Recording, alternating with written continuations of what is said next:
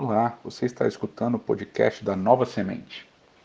Semana passada nós falamos um pouco sobre a história, uma parte da história do rei Ezequias.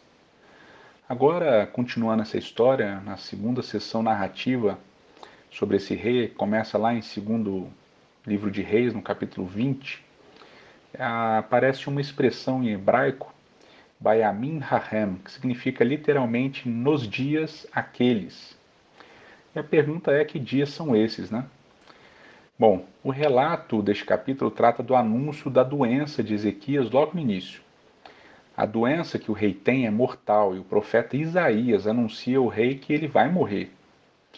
O anúncio do enredo no início desse capítulo parece bem fatídico. Esse rei que é bom, que trouxe a Páscoa de volta, como a gente viu semana passada, é, ele realmente vai ter um fim. Este anúncio ele ecoa dois outros anúncios anteriores. É, em 1 Reis, capítulo 14, do verso 1 a 20, o filho de Jeroboão, que era um rei mau, está doente. E ao consultar o profeta Aías, esse profeta anuncia a morte do menino que realmente acontece.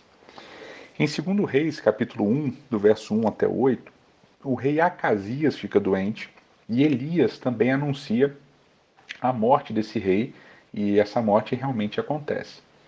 Ou seja, quando o profeta anuncia a morte de alguém na narrativa do livro de Reis, geralmente essa morte acontece.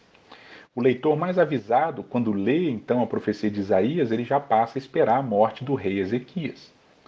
Na sequência do relato, no entanto, Ezequias ele faz o, o que ele tinha feito antes, como a gente viu semana passada, com, com os, os, as, as assintosas ameaças, as assintosas declarações contra Deus e contra Israel e etc. Aqui, quando ele recebe a notícia da doença, ele faz a mesma coisa que ele fez com os ataques é, dos assírios ao Deus de Ezequias. Ezequias aqui também ora. Ele ora a Deus pedindo por sua vida, e o argumento que ele usa, embora muitas vezes pareça uma espécie de justificação pelas obras, está baseado na aliança.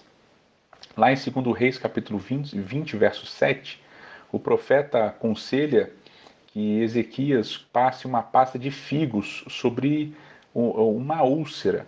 E a palavra em hebraico é a palavra sherim, que é uma das doenças que aparecem enumeradas nas chamadas maldições da aliança, lá em Deuteronômio capítulo 28, no verso 27, no verso 35, por exemplo.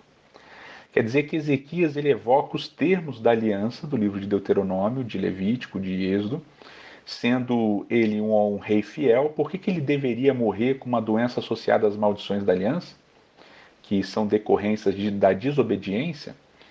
Então a oração dele começa com um pedido exatamente por lembrança. Ele diz assim: Lembra-te, por favor, que também remete à ideia de aliança, já que, os Deus, já que o próprio Deus promete inúmeras vezes se lembrar da sua aliança. Lá em Êxodo 2, verso 24, por exemplo, um dos sermões que a gente fez recentemente na série O Sinai falava exatamente sobre isso. Entre as várias coisas que chamam a atenção nessa história, o que se destaca prontamente é que o rei recorre novamente à oração. Não importa o problema que Ezequias tivesse, ele sempre busca orar. Pode ser uma oração longa, como na que a gente viu semana passada em relação à guerra, ou pode ser uma oração curta, como essa em relação à doença. Mas o fato é que Ezequias ora. E ele ora sempre nos termos da aliança de Deus com seu povo. Quer seja oração em favor do próprio povo, como a gente viu semana passada, quer seja em favor dele mesmo, o rei Ezequias. Deus ouve a oração e poupa a vida de Ezequias naquele momento, acrescentando a ele 15 anos de vida e de reinado, e ainda um sinal miraculoso de que esta promessa se cumpriria. O famoso episódio da sombra do sol retrocedendo 10 graus que você pode ler no segundo livro de Reis, no capítulo 20, dos versos 6 até o 11. A pergunta proposta inicialmente, ou seja, quando acontece essa notícia da doença e a cura, é respondida em 2 Reis, capítulo 20, verso 6. Diz assim: Acrescentarei aos teus dias quinze anos, e das mãos do rei da Síria te livrarei, a ti e a esta cidade, e defenderei esta cidade por amor de mim e por amor de Davi, meu servo Bom, o cerco de Jerusalém e a doença de Ezequias por esse texto parecem acontecer exatamente na mesma época. Imaginem o contexto. No meio do cerco, com uma ameaça iminente de destruição da cidade e do povo, Ezequias também recebe a notícia de sua iminente morte, não pela guerra, mas por uma doença. E nas duas situações, Ezequias se comporta da mesma maneira. Ele ora. A oração do rei salva a cidade, e a oração do rei salva o próprio rei. Aquela frase tão forte do início do relato de Ezequias, que a gente também viu semana passada, lá no segundo capítulo de Reis, no verso 18, 5, diz assim: Confiou no Senhor, Deus de Israel, de maneira que depois dele não houve seu semelhante entre todos, ou semelhante a ele entre todos os reis de Judá, nem, nem entre os que foram antes dele. Essa frase ela precisa ser compreendida exatamente no contexto destes dois episódios, tanto da guerra quanto da doença.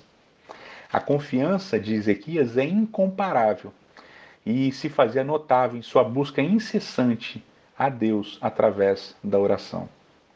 Nesses momentos de tribulação que a gente vive, não só com a pandemia, mas com todas as dificuldades políticas e econômicas que a gente tem enfrentado, que você busque a Deus através da oração por todo o povo e também por você, porque a confiança em Deus, a nossa confiança em Deus, precisa ser inabalável, incomparável, como era a confiança do rei Ezequias. Que Deus lhe abençoe.